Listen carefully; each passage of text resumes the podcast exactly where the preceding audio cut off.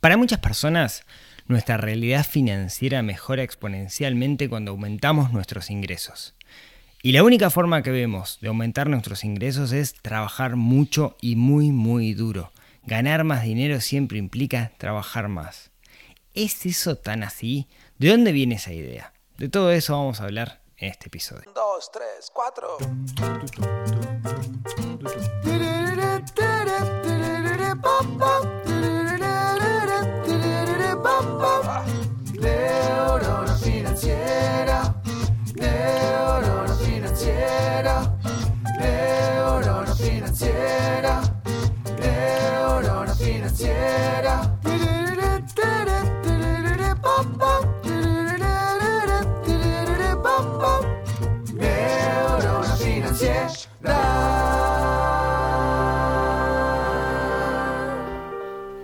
Muy buenos días, tardes, noches para todos. Bienvenidos a un nuevo episodio del podcast de Neurona Financiera.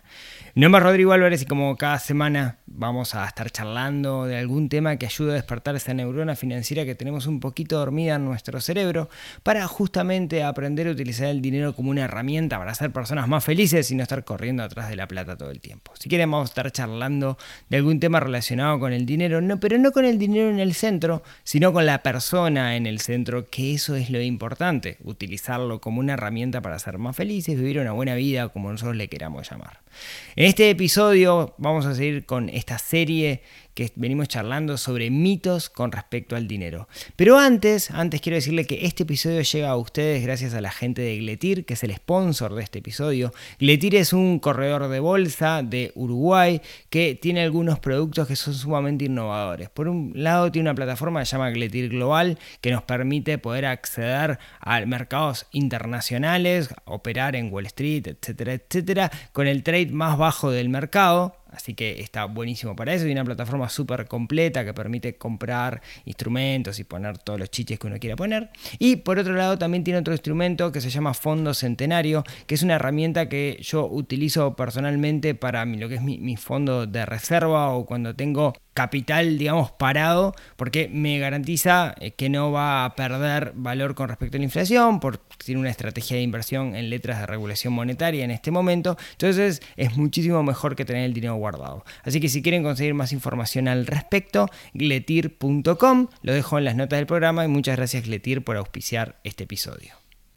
Vamos a lo nuestro. Vamos a hablar de esto de que el dinero se consigue solamente trabajando muy duro. Y para eso, siempre para entender por qué tenemos tan profundamente arraigados estos pensamientos, tenemos que viajar en el tiempo y ir a la historia. Por eso la historia es tan importante. Cuando uno está en el liceo y la profesora de historia te, explica algo y vos decís, ¿y a mí esto para qué me sirve? Bueno, te sirve. Te sirve para entender el mundo. Por eso es tan importante entender la historia o saber lo que pasó. En particular, si nosotros vamos a la historia de la humanidad, los primeros seres humanos que caminaron en dos patas, dos pies, como se diga, sobre la tierra, dependían exclusivamente de su esfuerzo para comer. Entonces, si salían a cazar, cuanto más horas dedicaran a cazar, probablemente más, más, más piezas conseguirían y más comerían. Entonces es claro que hay un trigger ahí entre esfuerzo y recompensa. ¿no? Hay de alguna manera un gatillo mental que nos dice, nosotros nos esforzamos y obtenemos una recompensa y es sumamente importante ese gatillo y tenemos que mantenerlo hasta el día de hoy. ¿Qué pasa? Más adelante viene la era agraria. La era agraria es donde comienzan las ciudades porque los seres humanos se dieron cuenta que si vivían solamente de la caza y de la recolección, dependían del clima. Sin embargo, si cultivaban, cuando cultivaban podían almacenar. Y al almacenar de alguna manera, eso le permitía, bueno, eso hizo que se formaran las ciudades alrededor de, las cosechas, etcétera, etcétera, pero les, les, permitía a la hora de almacenar poder pasar mejor en la época de vacas flacas, en la época del invierno. Entonces, en ese sentido, quien se esforzara más en la época donde se podía plantar, iba a tener más granos y esos granos le iban a servir a futuro cuando los necesitara. Claro, eso es el campesino.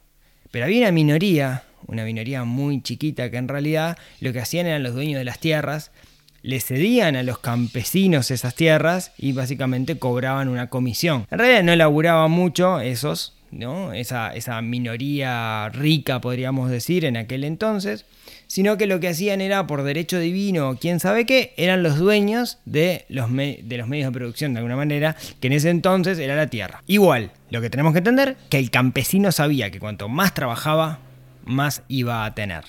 De nuevo, esfuerzo, recompensa. Más adelante viene la era industrial. En la era industrial, revolución industrial, 1800, etcétera, etcétera, los campesinos migran del campo hacia la ciudad y comienzan a trabajar en las fábricas, en las cadenas de montaje.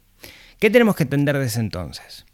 Se trabajaba 7 días a la semana, se trabajaban turnos de 12 horas, muchas veces eh, sin comer, en situaciones realmente cuasi esclavistas. Digamos que por ahí podríamos decir que empieza de alguna manera el concepto de esclavismo económico que hasta el día de hoy rige en, algunos países, sigue vigente, quiero decir, en algunos países. ¿sí? Las, situaciones eran calamitosas. Lo que tenemos que entender es que esa persona, ese obrero, asocia lo, lo, que cobra en función de la cantidad de trabajo. Muchas veces no era que le pagaban por cuánto producía, muchas veces era que si no producía el estándar, le pegaban una patada y lo sacaban para afuera, porque olvídate de leyes laborales o lo que sea, ¿no? Había muchas personas que querían trabajar y básicamente los patrones lo que decían es, vos laburá esto, si no laburás para afuera y viene otro. Entonces no era por premio que se trabajaba, sino por miedo al castigo, que son los dos grandes motivadores que tiene el ser humano, premio y castigo. Seguimos avanzando en el tiempo y hoy podríamos decir que estamos viviendo en una era distinta la era de la revolución industrial, la era industrial, cimentó lo que podríamos llamar la era del conocimiento. La era del conocimiento se rige por varios pilares. El primero es, el conocimiento ya no es algo oculto, no es un arma secreta, no es algo que pocas personas conozcan, sino que la mayor parte del conocimiento está abierto, está ahí. Uno puede estudiar, puede buscar libros. Lo segundo es el desarrollo de la tecnología.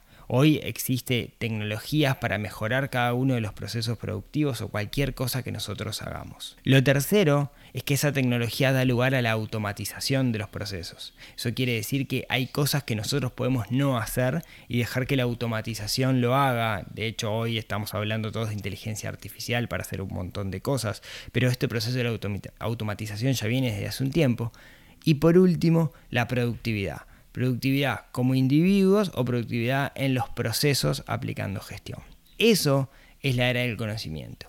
Y lo que dice la era del conocimiento en la que estamos hoy por hoy es, no importa qué tanto trabajemos, sino que tan bien trabajemos. Y vos dirás, ok, perfecto, te compro la idea, pero yo soy albañil, ¿qué me venís con esto? O yo soy carpintero, yo soy maestra de escuela. ¿Cómo, cómo, cómo aplica esto? Y claro, se genera como esa suerte de, mm, dicotomía de esta idea de, uy, buenísimo, funciona para el tipo que está en Wall Street, pero yo estoy en Uruguay, yo estoy en Buenos Aires, yo estoy en Asunción, estoy en Santiago de Chile, ¿qué me venís con esto de, de productividad, tecnología? ¿Cómo aplica a mí? Yo tengo que laburar para cobrar, ¿no? No, tiene nada que ver, tengo que laburar muy duro para, para cobrar y siempre se, termina regiendo por la cantidad de trabajo que hago. Y no, bueno, veamos algunos ejemplos para, para clarificarlo, ¿sí? Veamos algunos ejemplos como algunos rubros tradicionales pueden utilizar esto de la era del conocimiento para mejorar la calidad de su trabajo, partiendo de la base que si mejoran la calidad también van a mejorar sus ingresos. Decíamos que uno de los pilares de la era del conocimiento era el acceso a la información. Cuando nosotros apelamos a mejorar algo, hoy tenemos un montón de información al respecto. Para mí hay cuatro niveles en los cuales nosotros podemos mejorar lo que hacemos. Quiero decir, cuando digo cuatro niveles me refiero a cuatro maneras de mejorar cualquier cosa que nosotros hagamos. Algunas requieren más tiempo que otras algunas son más eficientes que otras. Por ejemplo, la, menos eficiente es el autoestudio. Cuando digo autoestudio me refiero es empezar a buscar videos en internet, en YouTube, tutoriales, páginas web, redes sociales, etc. ¿Sí? Hay demasiada información, de eso es uno de los problemas que tiene la era del conocimiento. La, eh, hay un término que nunca me sale, pero es, es como un exceso de desinformación no, de exceso de información con intoxicación, no me acuerdo cómo era la palabra, alguien me lo va a comentar después seguro, ¿sí? pero a lo que voy es que capaz que el problema que hay ahí es que hay demasiada información hoy por hoy, no sabemos cuál es la información real, no sabemos si eso funciona o no funciona. Entonces ahí es donde viene el, el, segundo, la segunda forma, el segundo nivel de adquirir información que para mí es mucho más eficiente, que son los libros. ¿sí? Creo firmemente en el poder de los libros, me encanta leer artículos, pero cuando leo un libro le pongo mucho más foco, me inserto en el tema y usualmente el libro está pensado desde el vamos para hacerlo largo en un proceso que me termina generando cierto conocimiento, cuando el artículo de internet muchas veces es un pantallazo que solamente despierta mi interés o me ayuda a resolver un problemita puntual, pero es el libro el que me permite de alguna manera ir de pe a pa.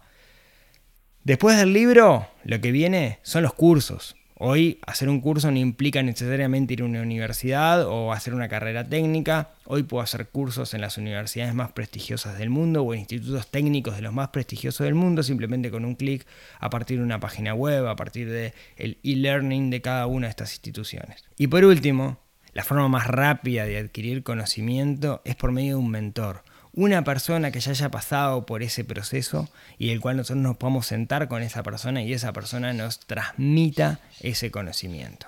Yo muchas de las cosas que he aprendido las he aprendido con mentores y no son mentores que, de, los que, ay, hola, querés ser mi mentor, sino personas que de alguna manera tienen una habilidad y yo me pego a esa persona para adquirir esa habilidad. No fue el maestro discípulo, oh, yo te llevo a mi templo y te explico cómo funcionan las cosas, sino es tomar un mentor y de alguna manera copiar a ese mentor y chupar rueda de lo que ese mentor sabe. Muchos de los mentores los podemos conocer, inclusive podríamos llegar a tener mentores que hoy están contando lo que hacen en medios como, como este, en redes sociales, en podcasts, etcétera, etcétera. Entonces, imaginemos el carpintero, ¿no? Eh, el carpintero que quiere aprovechar esto de que hoy ah, tengamos libre acceso al conocimiento, ya sea por medio de un video de YouTube, un curso donde sea, yo puedo adquirir cualquier cosa. De hecho, le mando un abrazo a Juan. Juan es un gran amigo, es un gran constructor, entre otras cosas. Ha construido no sé cuántas cabañas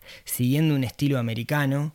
O sea, hace cabañas y esas cabañas sigue eh, una técnica, digamos, no lo hace al azar, pero ¿cómo aprendió esa técnica? Comenzó viendo videos en YouTube de un señor cuyo nombre no me acuerdo, eh, si me acuerdo después lo pongo en las notas del programa, que lo que hace es contar, tiene como un movimiento de que las personas deberían construir su propia casa y explica cómo hacerlo de una manera muy sencilla. Después viajó a Estados Unidos y se compró los libros, me prestó los libros y, la, la cuestión es que Juan hace unas cabañas espectaculares, o sea, hace casas de madera, para que lo entendamos, no cabañas, hace casas de madera que quedan espectaculares. Y eso lo aprendió primero por YouTube, después por libros, etcétera, y por práctica, ¿no? La práctica hace hacia el maestro. Hoy yo estoy construyendo algo y mi mentor es Juan, y ni siquiera lo veo, me lo hace por WhatsApp, ¿no? Me hace las correcciones por WhatsApp de lo que tengo que mejorar. A eso es a lo que voy con buscar mentores. Entonces, hoy un carpintero podría mejorar muchísimo cualquier técnica que haga si eh, decide, ya sea buscar un mentor, ver videos, etcétera. De hecho,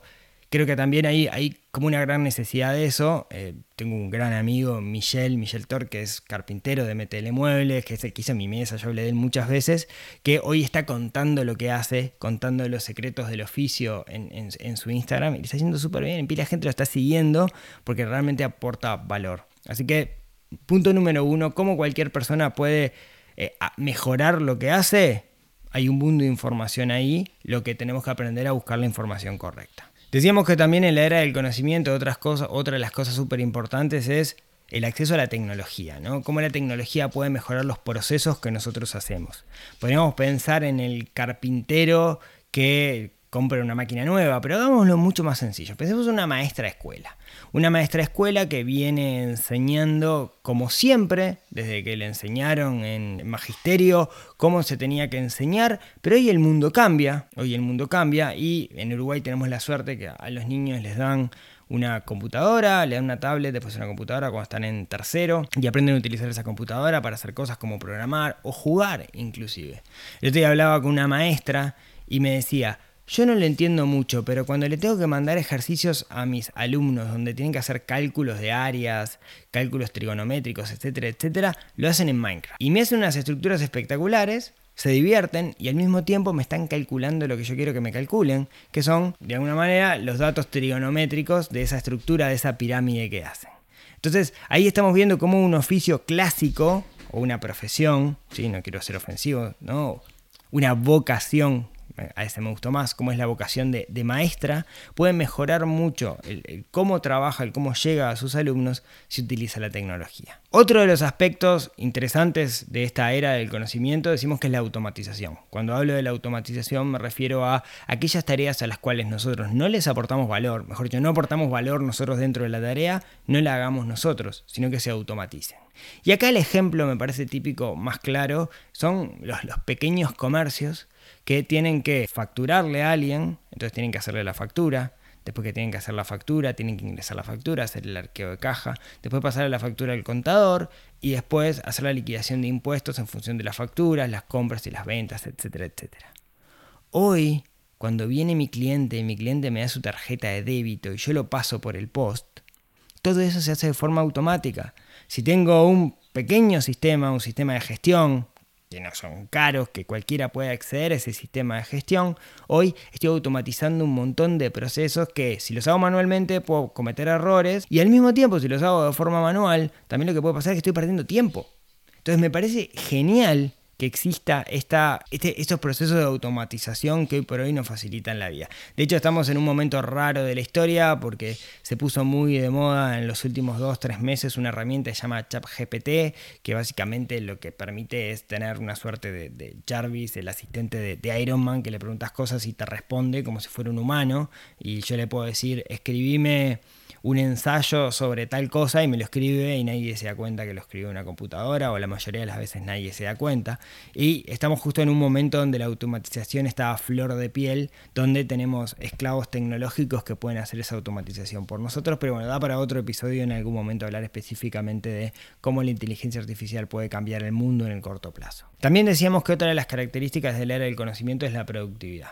La productividad tiene muchas caras, pero básicamente se trata de tener claros cuáles son los objetivos, los objetivos de verdad, los objetivos importantes para el negocio y de alguna manera tener procesos de gestión que me lleven hacia esos objetivos. Hay un episodio, no me acuerdo el número, que hablo sobre tablero de control. Me parece que tener un tablero de control es una forma muy fácil de comenzar a utilizar herramientas de gestión para ser mucho más productivo, porque nos permite enfocarnos en lo que es importante y olvidarnos del ruido. A la larga, eh, nos distraemos mucho, son muchas las cosas importantes que hacemos y nos olvidamos de lo... De, perdón, son muchas las cosas urgentes que hacemos y nos olvidamos de lo importante. Entonces me parece que una buena herramienta, por ejemplo, eh, no sé, Aira, mi esposa en su negocio, eh, tiene una hermosa planilla que es su herramienta de gestión que le da un montón de información y le ayuda a tomar decisiones sobre cuáles son los productos que tienen que vender más para hacer foco en esos productos, cuáles tienen más margen de ganancia, etcétera, etcétera, etcétera. Creo que la productividad va de la mano de la gestión y la gestión va de la mano de tener objetivos claros. Y eso es algo que estamos empezando a hablar en esta era del conocimiento. No se trata de hacer, hacer, hacer, hacer, sino hacer de forma más inteligente. Creo que en la era del conocimiento ganar más dinero está asociado a trabajar de forma más eficiente en vez de estar asociado a trabajar más. Trabajar más no es lo que te va a hacer ganar más dinero, sino trabajar de manera más inteligente. Este concepto, si quieren, eh, yo que vengo del palo de la tecnología, la era del conocimiento, la tecnología, que muchas veces se le llama este, la industria del conocimiento, está como sumamente arraigado. Sin embargo, sin embargo, a pesar de que esté muy, muy arraigado, todavía en, esta industria, que es una industria pionera en ese sentido, todavía cuesta mucho verlo. De hecho, me pasó una vez estando trabajando que yo siempre apelé a procesos. Siempre, desde, desde que tengo memoria, fui mejorando mis sistemas internos para tener procesos, para no tener que trabajar 24 horas al día, como muchos compañeros de trabajo que trabajaban muchísimas horas. Una vez estaba de viaje en, en un país y recuerdo un colega que como que me vino a achacar que yo trabajaba menos.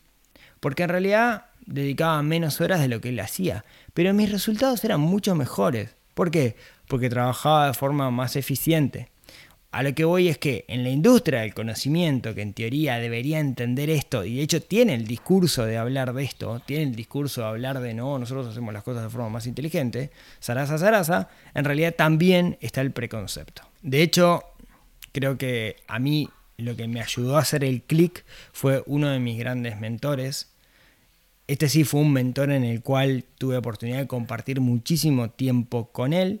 Si alguien lo ve de afuera, era una persona que prácticamente no laburaba. Iba un rato a la oficina de mañana, se tomaba un café, miraba un ratito los mails y después salía. Iba a tomar un café por acá, iba a tomar un café por allá. Tomaba mucho café. Siempre estaba con algunos amigotes, charlando, etcétera, etcétera. Eh, sin embargo, ha sido una persona que le ha ido espectacular en la vida, que arrancó de abajo y logró construir una, una pequeña fortuna. Y uno dirá, pero tomando café. Bueno, básicamente la habilidad que desarrolló es la habilidad de escuchar, entender el problema de la persona y buscarle una solución. Y así logró construir un pequeño imperio. E, es como un ejemplo típico. Y me acuerdo que en algún momento me decía, ¿qué haces a las 4 de la tarde en la oficina? Andate al club. Pero tengo que laburar. No, anda al club, que vas a conocer personas y eso va a ser mucho más redituable que el trabajo que puedes llegar a ser ahora cansado. Y me acuerdo que fue mi jefe en algún periodo de tiempo y fue divino porque me iba súper temprano en la oficina, iba al club, conocía gente y después la realidad es que eso trajo mucho rédito. Eh, en ese sentido me parece que eh, tuve la suerte de aprender de alguien que no solamente cree en este concepto de que trabajar de forma más eficiente, sino que lo practica. Y la verdad, son muy pocas las personas que lo practican. Podemos hablar mucho del tema, pero que lo hacen realmente son muy, muy pocas. Entonces, para resumir, Existe el mito de que para ganar más dinero tenemos que trabajar más y trabajar mucho. Sin embargo, hoy por hoy, en la era del conocimiento, lo que estamos viendo es que si trabajamos de forma más inteligente, sin importar el rubro en el cual nosotros estemos, ya sea porque automatizamos, porque accedemos a conocimiento que es público y que está ahí, porque utilizamos herramientas de gestión, si nosotros logramos hacer todo eso, aprovechamos la tecnología, eso nos va a permitir trabajar de forma más eficiente, construir mejores relaciones con nuestros clientes, con nuestros jefes, hacer mejor el trabajo y eso va a terminar redituando en que van a aumentar nuestros ingresos. Entonces me parece que el hecho de que trabajar muy duro y mucho es lo que nos hace generar más dinero viene principalmente de nuestro pasado histórico, donde sí, en, en cierto momento de la historia eso era importante, pero hoy no lo es tanto. Ahora bien, hay otra forma de ganar dinero donde no tenemos que trabajar y es en base a la inversión, que es cuando ponemos el dinero a trabajar. Pero también ahí hay un mito construido y el mito es pensar que solamente aquellas personas que tienen mucho dinero, mucho conocimiento pueden invertir, que las inversiones no es para el común de los mortales. Y sobre eso vamos a estar hablando la próxima semana. Así que muchísimas gracias por escucharme hasta acá. Eh, muchas gracias a todos aquellos que, me dejan sus cinco estrellas, sus cinco estrellas en Spotify, que comentan o que dejan algún comentario en YouTube, en iBox, en, Apple Podcasts en cualquiera de las otras plataformas. A mí eso me ayuda mucho, no por ego, me ayuda porque eso alimenta el algoritmo y hace que llegue a otras personas. Y otras personas dicen, ah, mira, esto está bueno y tengo la posibilidad de ayudar a personas que quizás no se cruzaron con, este podcast antes. Así que muchísimas gracias por escucharme hasta acá. Y como siempre, si tienen ganas, nos vemos, nos hablamos, escuchamos la próxima semana para desarrollar un poquito esa neurona financiera que tenemos un poquito dormida y que tenemos que despertar. Les mando un abrazo a todos y nos vemos la próxima semana. Chau, chau.